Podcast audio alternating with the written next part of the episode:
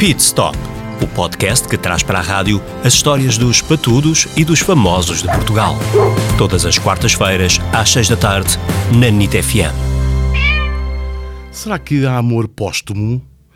Pode ser este o ponto de partida para esta edição de- desta semana do podcast um, Pit Stop, aqui na NIT FM. O meu convidado desta semana é o ator Heitor Lourenço. Viva, Heitor, obrigado por teres Olá, aceitado o Obrigado convite. eu pelo convite. Um, partimos deste ponto de partida, passo o pleonasmo.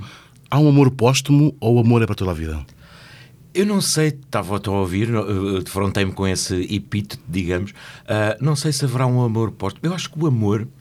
O amor é uma coisa que não morre, é uma coisa, é uma coisa muito profunda. Amor verdadeiro é uma coisa. Eu até me arrisco, tu conheces um bocadinho até com as minhas eh, buscas eh, budistas, eu até me arrisco a dizer que se calhar o amor nem nasce. O amor é uma coisa que, que flui, que já vem e que, é a gente no- apanha. que não é nosso. Que não é nosso e a gente Aliás, apanha. o João Pedro Paes canta, não é? Ninguém é de ninguém. Ah, exatamente, exatamente, exatamente. Tu podias subscrever Embora- essa frase, aliás. exatamente, podia completamente. Portanto, eu acho que se calhar é uma coisa que continua e é uma coisa que não sei se póstumo, porque não sei, não sei. Vamos contextualizar esta, neste início de conversa para os nossos ouvintes. Eh, eh, a minha pergunta foi porque eh, eh, o Heitor eh, está praticamente a fazer um ano, foi em